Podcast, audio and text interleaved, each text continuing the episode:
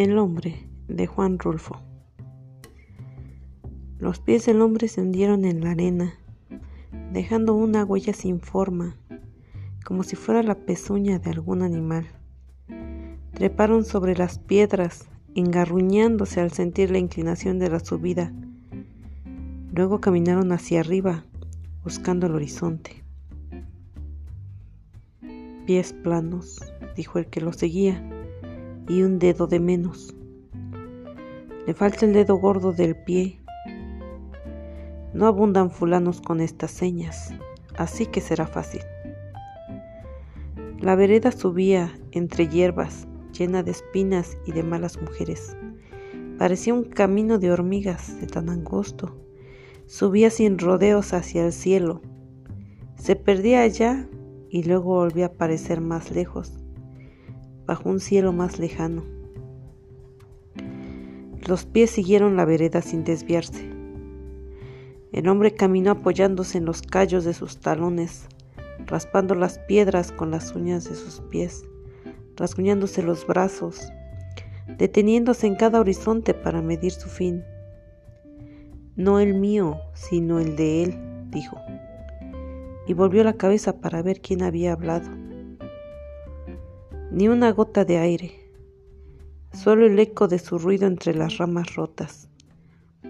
Desvanecido a fuerza de ir a tientas, calculando sus pasos, aguantando hasta la respiración. Voy a lo que voy, volvió a decir, y supo que era él el que hablaba. Subió por aquí, rastrillando el monte, dijo el que lo perseguía. Cortó las ramas con un machete, se conoce que lo arrastraba el ansia, y el ansia deja huella siempre, eso lo perderá. Comenzó a perder el ánimo cuando las horas se largaron y detrás de un horizonte estaba otro, y el cerro por donde subía no terminaba. Sacó el machete y cortó las ramas duras como raíces y tronchó la hierba desde la raíz. Mascó un gargajo mugroso y lo arrojó a la tierra con coraje. Se chupó los dientes y volvió a escupir. El cielo estaba tranquilo allá arriba, quieto, trasluciendo sus nubes entre la silueta de los palos guajes sin hojas. No era tiempo de hojas. Ese era tiempo seco y roñoso, de espinas y de espigas secas y silvestres. Golpeaba con ansia los matojos con el machete. Se amellará con este trabajito, más te vale dejar en paz las cosas. Oyó allá atrás su propia voz. Lo señaló su propio coraje, dijo el perseguidor. Él ha dicho quién es. Ahora solo falta saber dónde está. Terminaré de subir por donde él subió. Después bajaré por donde él bajó, rastreándolo hasta cansarlo. Y donde yo me detenga, allí estará él. Se arrodillará y me pedirá perdón. Y yo le dejaré ir un balazo en la nuca. Eso sucederá cuando yo te encuentre, se dijo. Llegó al final, solo el puro cielo, cenizo, medio quemado por la nublazón de la noche. La tierra se había caído para el otro lado. Miró la casa enfrente de él, de la que salía el último humo del rescoldo. Se enterró en la tierra blanda recién removida. Tocó la puerta sin querer con el mango del machete. Un perro llegó y le lamió las rodillas. Otro más corrió a su alrededor moviendo la cola. Entonces empujó la puerta solo cerrada la noche. El que lo perseguía dijo, hizo un buen trabajo, ni siquiera me los despertó. Debió llegar a eso de la una, cuando el sueño es más pesado, cuando comienzan los sueños después del descanso en paz, cuando se suelta la vida en manos de la noche, y cuando el cansancio del cuerpo raspa las cuerdas de la desconfianza y las rompe. Mientras el otro decía, no debí matarlos a todos, dijo el hombre. Al menos no a todos. Eso fue lo que dijo. La madrugada estaba gris, llena de aire frío. Bajó hacia el otro lado resbalándose por el zacatal. Soltó el machete que llevaba todavía apretado en la mano cuando el frío le entumeció las manos. Lo dejó allí. Lo vio brillar como un pedazo de culebra sin vida entre las espigas secas. El hombre bajó buscando el río, abriendo una nueva brecha entre el monte. Muy abajo el río corre muyendo sus aguas entre sabinos florecidos, meciendo su espesa corriente en silencio. Camina y da vueltas sobre sí mismo. El río va y viene como una serpentina enroscada sobre la tierra verde. El, el río no hace ruido.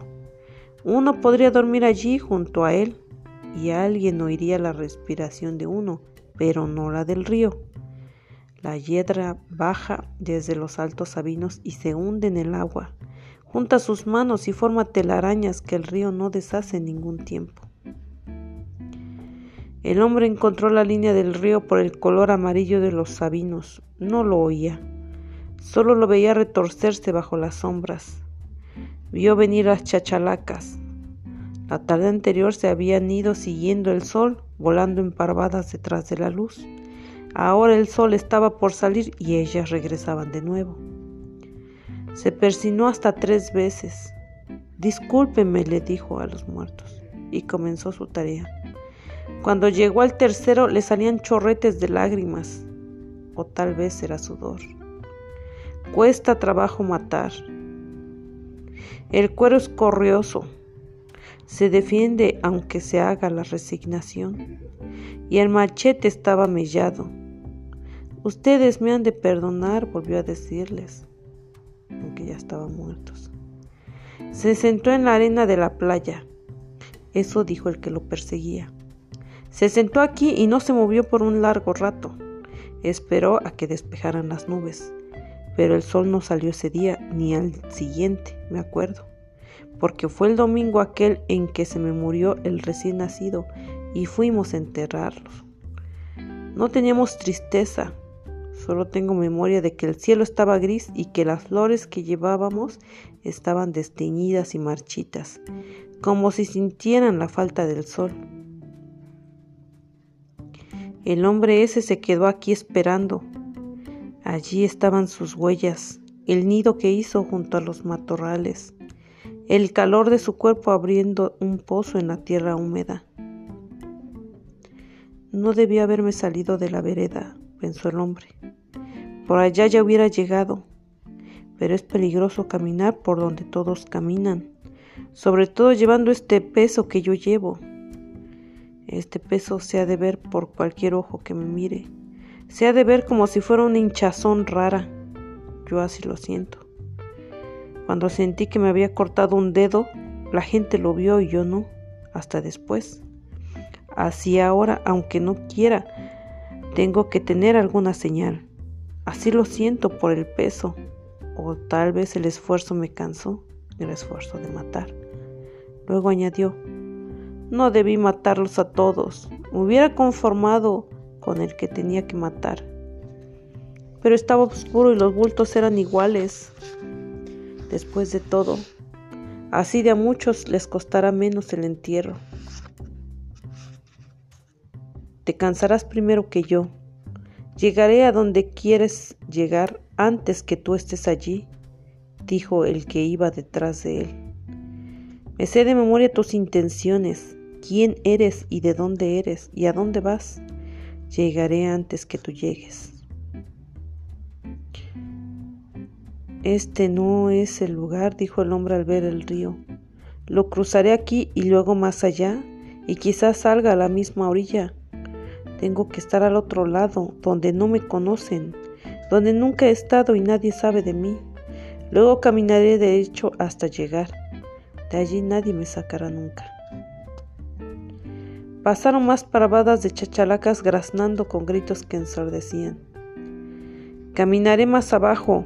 Aquí el río se hace un enredijo y puede devolverme a donde yo no quiero regresar. Nadie te hará daño nunca, hijo. Estoy aquí para protegerte. Por eso nací antes que tú y mis huesos se endurecieron primero que los tuyos. Oía su propia voz saliendo despacio de su boca La sentía sonar como una cosa falsa y sin sentido. ¿Por qué habría dicho aquello? Ahora su hijo, su hijo se estaría burlando de él, o tal vez no. Tal vez esté lleno de rencor conmigo por haberlo dejado solo en su última hora. En nuestra última hora. Porque era también la mía. Era únicamente la mía. Porque el asesino vino por mí. No los buscaba a ustedes. Simplemente era yo el final de su viaje. La cara que él soñaba ver muerta, restregada contra el lodo, pateada y pisoteada hasta la desfiguración igual que lo que yo hice con su hermano de él, pero lo hice cara a cara. José alcancía frente a él y frente a ti, y tú nomás llorabas y temblabas de miedo. Desde entonces supe quién eras y cómo vendrías a buscarme para vengarte. Te esperé un mes despierto de día y de noche, sabiendo que llegarías a rastras, escondido como una mala víbora, y llegaste tarde. Y yo también llegué tarde. Llegué tarde para defender a los míos. Llegué detrás de ti cuando ya habías matado a los míos. Me entretuvo el entierro de mi recién nacido. Ahora entiendo. Ahora entiendo por qué se me marchitaron las flores que yo llevaba en la mano. No debí matarlos a todos, iba pensando aquel hombre. No valía la pena echarme ese tercio tan pesado en mi espalda. Los muertos pesan más que los vivos. Lo aplastan a uno. Debía haberlos tanteleado de uno por uno hasta dar con el que yo quería. Lo hubiera conocido por el bigote, aunque estaba oscuro. Hubiera sabido dónde pegarle antes que se levantara. Después de todo, así estuvo mejor. Nadie lo llorará y yo viviré en paz. La cosa es encontrar el paso para irme de aquí antes de que me agarre la noche. El hombre entró a la angostura del río por la tarde. El sol no había salido en todo el día, pero la luz se había borneado, volteando las sombras, por eso supo que era después del mediodía. Estás atrapado, dijo el que lo perseguía e iba detrás de él, y que ahora estaba sentado a la orilla del río. Te has metido en un atolladero, primero haciendo tu fechoría y ahora yendo hacia los cajones, hacia tu propio cajón. No tiene caso que te siga hasta allá. Tendrás que regresar en cuando te veas encañonado. Te esperaré aquí. Aprovecharé el tiempo para medir la puntería, para saber dónde te voy a colocar la bala. Tengo paciencia y tú no la tienes. Así que esa es mi ventaja. Tengo mi corazón que resbala y da vueltas en su propia sangre, y el tuyo está desbaratado, revenido y lleno de pudrición. Esa es también mi ventaja. Mañana estarás muerto, o tal vez pasado mañana, o dentro de ocho días. No importa el tiempo, yo tengo paciencia. El hombre vio que el río se encajonaba entre altas paredes y se detuvo. Tendré que regresar, dijo. El río en esos lugares es ancho y hondo y no tropieza con ninguna piedra. Se resbala en su cauce como de aceite espeso y sucio, y de vez en cuando se traga alguna rana en sus remolinos, sorbiéndola sin que se oiga ningún quejido. Hijo, dijo el que estaba sentado esperando, no tiene caso que te diga que el que te mató está muerto desde ahora. ¿Acaso yo ganaré algo con eso? La cosa es que yo no estuve contigo, hijo, en tu última hora. ¿De qué sirve explicar nada? Yo no estaba contigo y eso es todo, ni con tu madre, ni con él. No estaba con nadie, porque el recién nacido no me dejó ninguna señal de recuerdo. El hombre recorrió un largo tramo río arriba. En la cabeza le rebotaban burbujas de sangre. Creí que el primero iba a despertar a los demás con su estertor de muerte. Por eso me di prisa. Discúlpeme la apuración, les dijo. Y después sintió que el gorgoreo aquel era igual al ronquido de la gente dormida. Por eso se puso tan en calma cuando salió la noche de afuera, al frío de aquella noche nublada.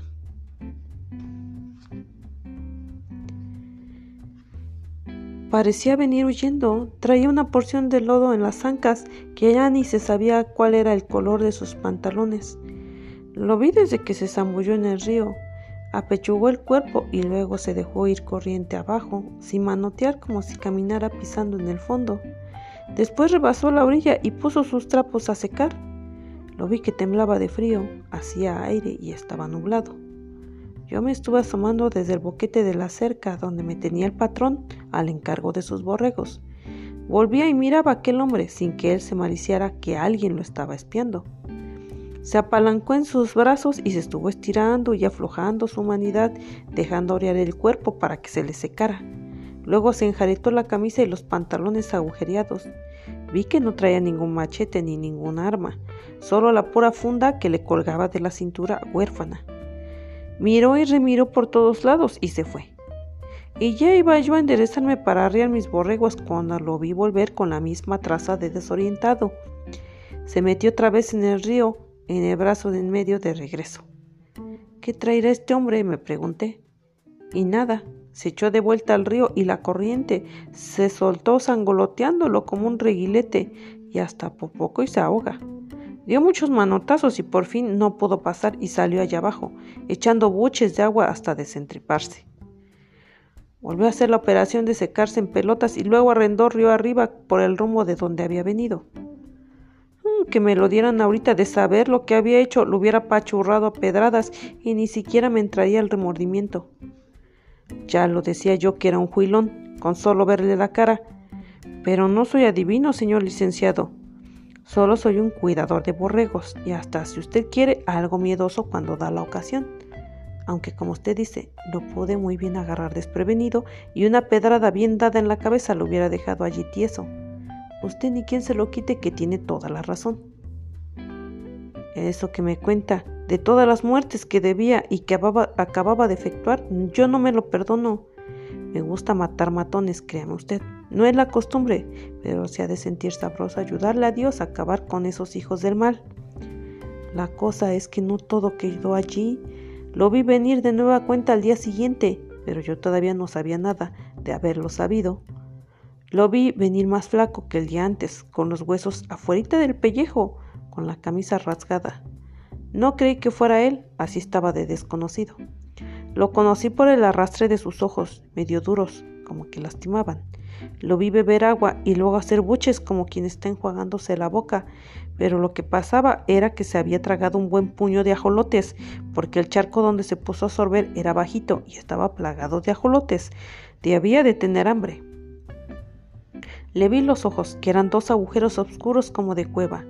Se me arrimó y me dijo, ¿Son tuyas esas borregas? Y yo le dije que no, son de quien las parió, eso le dije.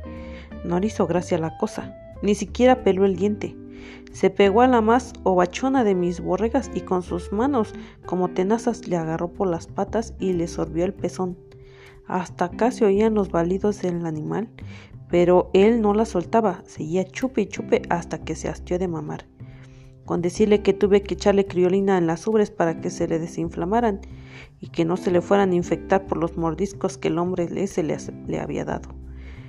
¿Dice usted que mató a todita la familia de los Urquidí? De haberlo sabido lo atajo a puros leñazos.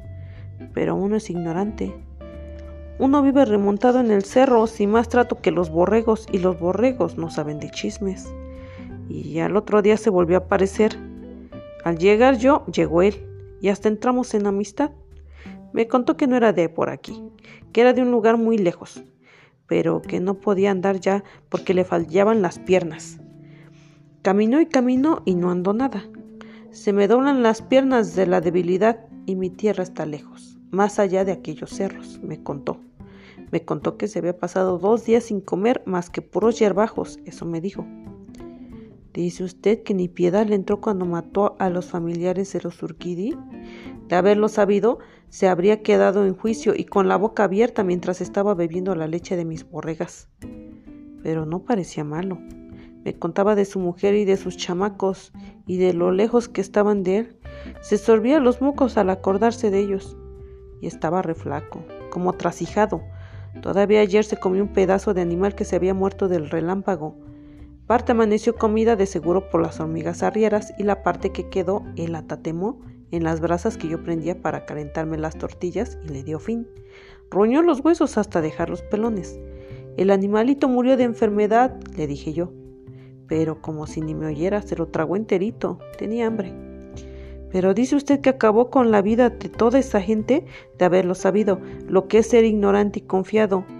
Yo no soy más que un borreguero y de ahí en más yo no sé nada. Con decirle que se comía mis mismas tortillas y que las embarraba en mi mismo plato. De modo que ahora que vengo a decirle lo que sé, yo salgo de encubridor. Pues ahora sí. ¿Y dice usted que me va a meter en la cárcel por esconder a ese individuo? Ni que yo fuera el que mató a esa familia esa. Yo solo vengo a decirle que allí en un charco del río está un difunto. Y usted me alega que de cuándo y cómo es y, de qué modo es ese difunto. Y ahora que yo se lo digo, salgo encubridor. Pues ahora sí. Créame usted, señor licenciado, que de haber sabido quién era aquel hombre, yo no me hubiera faltado el modo de hacerlo perdedizo. Pero yo que sabía, yo no soy adivino.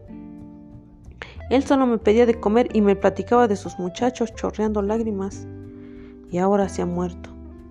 Yo creí que había puesto a secar sus trapos entre las piedras del río, pero era él enterito el que estaba allí boca abajo, con la cara metida en el agua. Primero creí que se había doblado al empinarse sobre el río y no había podido ya enderezar la cabeza y que luego se había puesto a resollar agua, hasta que le vi la sangre coagulada que le salía por la boca y la nuca repleta de agujeros como si lo hubieran taladrado. Yo no voy a averiguar eso, solo vengo a decirle lo que pasó, sin quitar ni poner nada, porque yo soy borreguero y no sé de otras cosas.